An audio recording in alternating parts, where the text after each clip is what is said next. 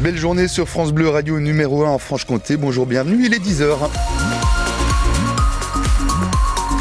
10h, tout ce qu'il faut retenir de ce qui fait l'info vu d'ici en ce vendredi 19 janvier. Léa Giraudot, bonjour. Bonjour, bonjour à tous. La météo d'abord Eh bien, on a des températures encore dans le négatif ce matin à 10h, de euh, moins 2 degrés à Besançon, moins 1 degré à Vesoul-et-Dole, et sur le Haut-Doubs, le mercure affiche moins 5 degrés. Et le Haut-Doubs qui ne connaîtra pas de dégel quoi qu'il en soit aujourd'hui. Demain, c'est la même journée. Redoux, petit redoux dimanche, plus gros redoux lundi avec le retour des précipitations.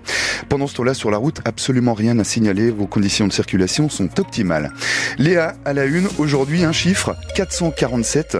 447 comme le nombre de procédures engagées l'an dernier en matière d'atteinte à l'environnement. Oui, surtout dans le Doubs, mais le pôle régional euh, environnement a pour ambition d'élargir ses efforts sur les autres départements de la Franche-Comté et d'intensifier la répression des délits environnementaux.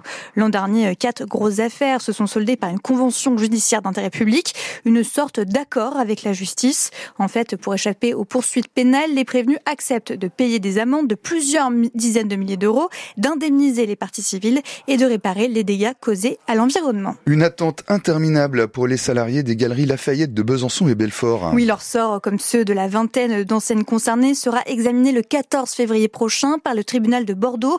Le groupe propriétaire Hermione Retail rencontre des difficultés financières.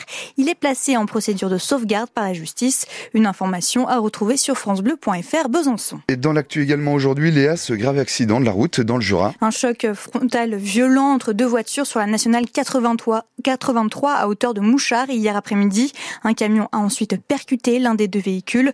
Deux personnes ont été grièvement blessées. L'une d'elles a son pronostic vital engagé. Elles ont été transportées toutes les deux au CHU de Besançon. Un quartier de 110 euh, logements toujours privés de gaz à Vieux-Charmont dans le Doubs. Hier, une canalisation a été arrachée lors de travaux publics. Un bâtiment avec plusieurs commerces avait a même dû être évacué par les pompiers. En sport, c'est la suite des individuels cet après-midi en Coupe du Monde de biathlon. Oui, à 13h20 avec les dames, dont la franc-comtoise Lou Jean Monod Laurent. Hier en Italie, les Français n'ont pas particulièrement euh, brillé. Oscar Lombardo a pris la 16e place de l'individuel. Quant à Quentin Fillon-Maillet, lui, il termine 28e. 28e.